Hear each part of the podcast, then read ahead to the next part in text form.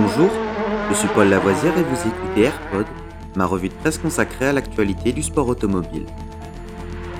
Good afternoon, ladies and gentlemen. This is Billy McCluskey from Palm Springs reporting for Embassy Sports of America.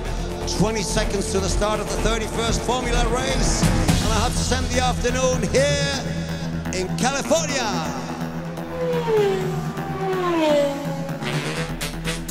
AirPod, c'est toute l'info et rien que l'info. Un édito des meilleures sources au cœur du sport automobile. Au sommaire de ce AirPod du 29 mars, notre 60e épisode. Formule 1. La réparation de la Haas de Mick Schumacher va coûter une petite fortune. Formule 1 encore. Un commissaire démis de ses fonctions à Jeddah après un tweet anti-Hamilton. Formule 1. As doit faire face à une fracture de réparation allant jusqu'à 1 million de dollars suite au violent accident de Mick Schumacher en qualification à Jeddah qui a heurté une barrière à la sortie du virage 10 à une vitesse d'environ 270 km/h, subissant un impact de 33 G. Le directeur de l'équipe, Gunther Steiner, a déclaré que les dégâts sur la voiture étaient importants mais que le châssis semblait pouvoir être sauvé. Ferrari a aussi annoncé que le moteur pouvait l'être, ainsi que la batterie.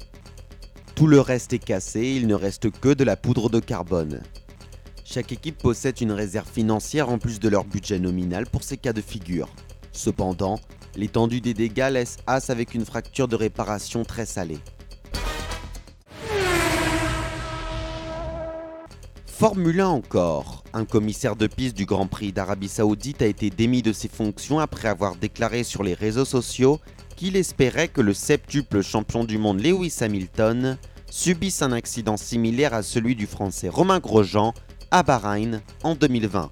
Le commissaire en question a été dénoncé par des internautes auprès de la FIA qui a immédiatement lancé une enquête et a réussi à remonter jusqu'à lui. Dans la foulée, un porte-parole de la Formule 1 a confirmé qu'il avait été démis de ses fonctions et qu'il ne jouerait plus aucun rôle pour le reste du week-end en Arabie Saoudite. Avant de rendre son compte Twitter hors ligne, le commissaire en question s'est excusé auprès de Mercedes et de la Fédération saoudienne du sport automobile. Sans commentaire.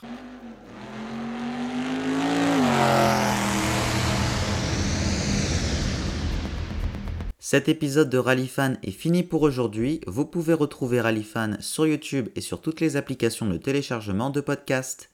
N'hésitez pas à vous abonner.